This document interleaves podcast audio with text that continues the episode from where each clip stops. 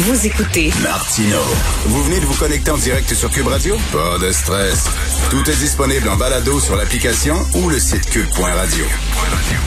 Alors, vous connaissez euh, Gilles Brien. J'aime beaucoup Monsieur Brien. C'est un, c'est Monsieur, hein, Monsieur météo, Monsieur climat. C'est un biométéorologue. C'est un scientifique parce que la météorologie, c'est une science. C'est pas l'almanach des fermiers. Là, c'est pas ça. Euh, c'est pas l'horoscope. Il faut que tu connaisses la direction des vents, la pression atmosphérique, tout ça. C'est une science.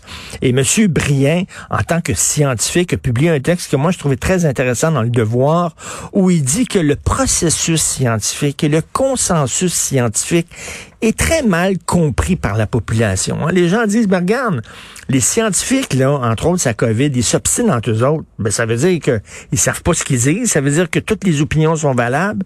Monsieur Brien dit non, non, non, c'est pas ça. Il est avec nous. Bonjour, Gilles Brien. Bonjour Richard.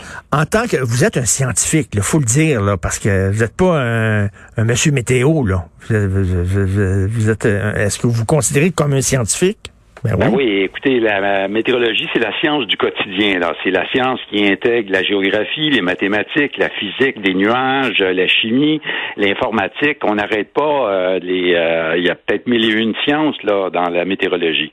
Et euh, vous, en tant qu'homme de science, quand vous regardez des gens qui ne croient plus à la science, qui ne croient plus aux scientifiques, qui pensent que c'est une question d'opinion, qui disent que les vaccins c'est mauvais pour la santé, vous devez décourager, M. Brier. Ah, très découragé, Richard. Euh, c'est quelque chose qui date d'une trentaine d'années avec le, euh, en fait, avec le changement climatique. On a vu là des premières questions se poser sur le consensus scientifique. Peut-être euh, faire une parenthèse en premier. La météorologie, c'est une science, mais pas pour tout le monde, hein, parce que je vais poursuivre, je vais faire du pouce avec ce que Gilles Proux a dit. les talibans, vous savez qu'en 99 à Kaboul, quand ils ont investi l'université de Kaboul, le premier département qui a été saccagé par les talibans talibans, ça a été le département de météorologie. Ah oui? ben oui, pour eux, la météorologie, là, c'est de la sorcellerie. Alors, ils ont tous les records, les ordinateurs, tout ça a été complètement euh, dévasté. Euh, puis, ils s'en ont débarrassé. Il n'y a plus d'observations pendant une douzaine d'années ensuite. Il a fallu attendre des Américains là, pour avoir des observations météo. il y en a un, il y en a un qui sort de la grotte, là, puis met son doigt dans la bouche, puis il lève le doigt dans les airs, puis il dit là, il va pleuvoir. C'est ça, eux ben, euh, écoute, il y a plusieurs religions, Richard, aussi, euh, qui voient mal ça, là, dénombrer les nuages. Dans la Bible, dans le Deutéronome, c'est écrit tu n'observeras pas les nuages pour faire des prédictions. Alors, moi, quand j'avais des témoins de Jéhovah qui venaient cogner chez nous, souvent, je leur montrais les premiers, les textes sacrés, là. Euh, je suis, au départ, je suis donné. Donc, la, la science, ça divise les gens depuis le début des temps, là, parce que c'est le savoir, puis le savoir, c'est dangereux. Euh, là, avec la COVID, on le voit là, présentement, le débat, la question du débat pour ce qui est du euh, passeport vaccinal se pose. Beaucoup de politiciens aimeraient qu'on en débatte. Euh, et ça, ça me ça me coupe les jambes. C'est comme essayer de débattre sur la loi de la gravité ou essayer de débattre sur la cause de la tuberculose. à quoi ça nous amène? Est-ce que c'est simplement un trait de société? On sait que les Québécois, on est très latins, on aime ça parler, discuter. Les Français aussi sont comme ça.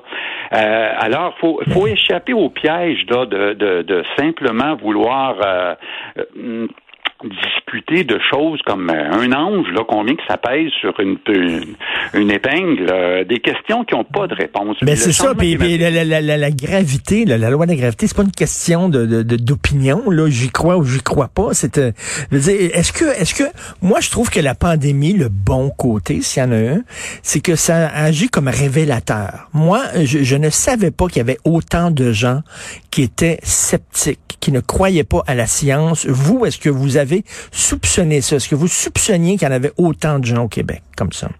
Ben, disons, quand on, pardon, quand on est placé devant un problème dans la vie, on a le choix, là, tomber dans le déni ou ben non dans la fuite euh, ou essayer de lutter pour résoudre le problème. Euh, mais euh, quand il s'agit d'un problème aussi complexe, là, quand c'est une problématique scientifique comme le COVID ou le changement climatique, ben, se retrancher dans nos croyances, c'est le premier réflexe de tout le monde. puis malheureusement, on retrouve des automatismes là, qui datent, de, on, remonte dans le temps du Moyen Âge pratiquement, parce qu'on va se fier à nos sens, la vue, le hmm. toucher, euh, tout ça, pour euh, essayer d'accaparer la, la, la réalité.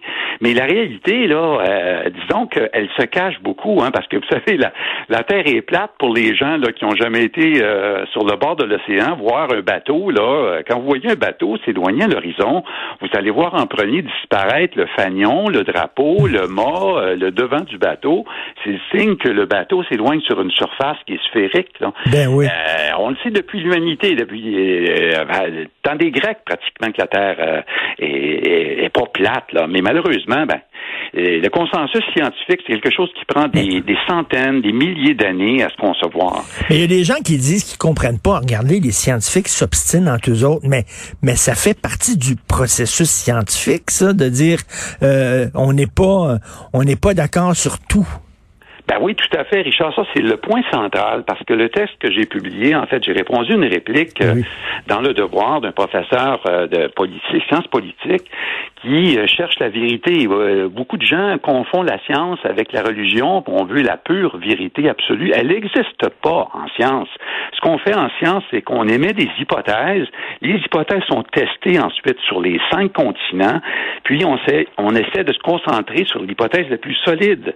Mais il y a toujours un petit euh, un nombre ou un pour cent ou de dans, dans toutes les sciences là, il y a des un petit peu de controverse. Même changement climatique, c'est pareil. On a vu euh, des années 2005-2010 là, c'était là qu'on l'avait le gros débat sur le, le, consensus scientifique sur le réchauffement climatique. Il y avait encore des associations euh, de sciences qui qui étaient plus ou moins d'accord, mais quand on fouillait les journalistes surtout, on se rendait compte que c'était des scientifiques reliés surtout à l'industrie du pétrole, c'était des ingénieurs, des géologues, des gens qui ont aucune connaissance en sciences du climat, mais qui ont une opinion, par contre. Puis ça, cette opinion-là, ils vont vous la passer dans la gorge.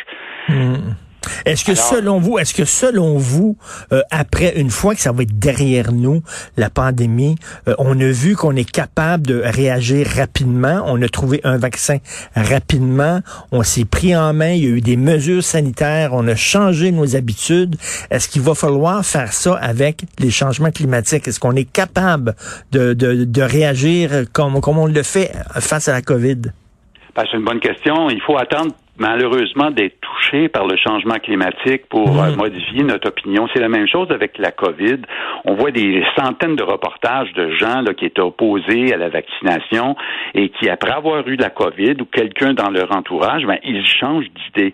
Puis le changement climatique, des sondages ont montré dans les dernières années, si tu n'as pas été frappé par la foudre, si tu n'as pas eu d'inondation chez vous, de vagues de chaleur, ben tu vas pas mal être euh, moins enclin à épouser le consensus scientifique et à croire que le réchauffement est réel. Euh, c'est une question de perception. Malheureusement, on est des êtres humains, là, on fonctionne pas comme des machines ou des ordinateurs, on veut le ressentir. Et euh, ce qu'on ressent, ce qu'on ressent la plupart du temps, c'est simplement nos convictions profondes, nos croyances quand elles sont confirmées par ce, qu'on voit, ce qu'on observe. Donc, ce qu'on observe dans les journaux, quand on lit euh, sur Internet, on cherche toujours de l'information qui va nous rassurer, qui va confirmer ce qu'on croit inconsciemment. C'est un, un, billet cognitif qui est bien connu des psychologues. Euh, c'est comme ça qu'on fonctionne, les humains, jusqu'à temps, par contre, mm. qu'on voit l'auto, là, comme le chevreuil, là, on voit l'auto arriver, puis là, mm. on a le choix, on se du chemin ou bien on, euh, embarque euh, dans le consensus aussi puis on change d'idée. En tant que scientifique, vous connaissez certainement Carl Sagan. Carl Sagan, c'était le plus grand vulgarisateur scientifique à son époque dans les années 70-80 et juste avant de mourir, Carl Sagan a publié un livre qui est très peu connu qui s'appelle The Demon Haunted World, le monde hanté par le démon et il disait je vois moi on assiste à un recul de la science et à une montée des superstitions euh, des croyances superstitieuses. Et là, c'était, je vous parle, dans les années 90, que Carl Sagan, il veut dire, il se retournerait dans sa tombe de voir ce qui se passe. Et, il était prophétique, là. Ben oui, d'autant plus Carl Sagan croyait à l'existence de mondes extraterrestres, de civilisations à l'extérieur de la Terre. Dans ce temps-là, avant les années 2000, il y avait encore euh, dans les milieux scientifiques beaucoup de gens qui disaient bon, ça existe, les soucoupes volantes puis les extraterrestres, comment ça se fait qu'on n'a jamais vu? Donc, on avait plus ou moins euh, un consentement de tout le monde là, mais, à cause de la, la, la découverte des exoplanètes, on a pratiquement 5000 euh, qu'on a découvert depuis à peu près 10 ans. Ben là, les gens sont vraiment, euh, on est rendu à un point où c'est impossible à nier l'existence ailleurs, dans simplement la galaxie, d'une autre planète équivalente à la Terre. Mais là, tu poses la question, Richard, comme Carl Sagan a posé, en fait, c'est le rôle des médias aussi, c'est important. Là, oui qui est de la, la, culture scientifique. Et malheureusement, les médias jouent pas toujours le rôle qu'il devrait jouer. On l'a vu avec l'entrevue de Radio-Canada accordée au docteur Raoult mm. euh, par Stéphane Bureau. Ben, les, généralement, les, les journalistes, bon, par euh, souci de donner les d'être éthique, bon, on va donner le même temps d'antenne à ceux qui, euh, qui arrivent avec des faits réels, puis ceux qui s'opposent avec simplement des, des convictions. Ça vous, a, ça vous a mis mal à l'aise, cette entrevue-là avec le docteur Raoult? Ah non, pas du tout. Moi, j'ai trouvé ça intéressant. Mais ce qui m'a j'ai trouvé surtout embarrassant, c'est que les gens qui vont demander que les médias donnent plus euh, de place à des propos ou des opinions qui ont aucun consensus hmm. scientifique, mais qui, par souci de pas vouloir passer à côté de la vérité, d'un coup, on dirait des choses. Euh, bon, dans le cas de la réaction que j'ai eue dans de, monsieur euh, en sciences politiques de l'université d'Ottawa, ben, c'est que il craint qu'on passe à côté de la vérité si on donne pas euh, parfois le micro à des gens qui n'ont pas de consensus scientifique, qui ont des, euh, des hmm. vérités à dire, mais ils n'ont pas été vérifiés la vérité. Ben moi je dis non, je dis carrément euh, c'est c'est de la bouillie pour les chats, disait Alcide Ouellet. Alcide Ouellet, c'est un des premiers météorologues au Québec. Et euh, bon, on se parlait souvent, on avait vraiment cette même euh, ce même problème-là avec euh, la plupart du temps. Mais c'est les médias, les professeurs de sciences, les pères de famille. L'éducation, notre système d'éducation, c'est un échec de ah notre système d'éducation. Quand je vois des gens brandir des toiles jaunes, je me dis ces gens-là sont passés par nos écoles. C'est ça qu'on a donné. Là. Ils sont ils sont passés par nos écoles, ils ont peut-être eu des diplômes et après ça ils brandissent les toiles jaunes. Je m'excuse, mais c'est un échec de notre système, ça. Oui, oui, ça, c'est, euh, disons que le plus grand échec de la réforme, c'est que de considérer que le vécu d'une personne, c'est aussi important que le savoir qu'on a accumulé en 2000 ans, que ce soit en géologie, en géographie. Donc, la génération woke aujourd'hui euh, veulent simplement renverser du savoir, des connaissances sur la base que eux, ils perçoivent pas la vérité là-dedans. Hmm. Excusez-moi, mais quand on sert de son nombril pour essayer de, de juger le monde, la réalité physique, euh, on a un problème là. J'adore ça. J'adore ça. Il faut aller au-delà des perceptions. Je disais d'entrée de jeu que je vous aime bien, Monsieur Brien, mais j'espère qu'on va se reparler euh, au courant de la saison parce que moi, je trouve ça important de donner la parole justement à des gens de science, des hommes et des femmes de science qui expliquent aux gens la façon dont ça fonctionne. Donc, je vous donne rendez-vous bientôt et on va continuer cette conversation-là. Merci beaucoup. Merci, Richard. Merci, Gilles Brien, biométéorologue.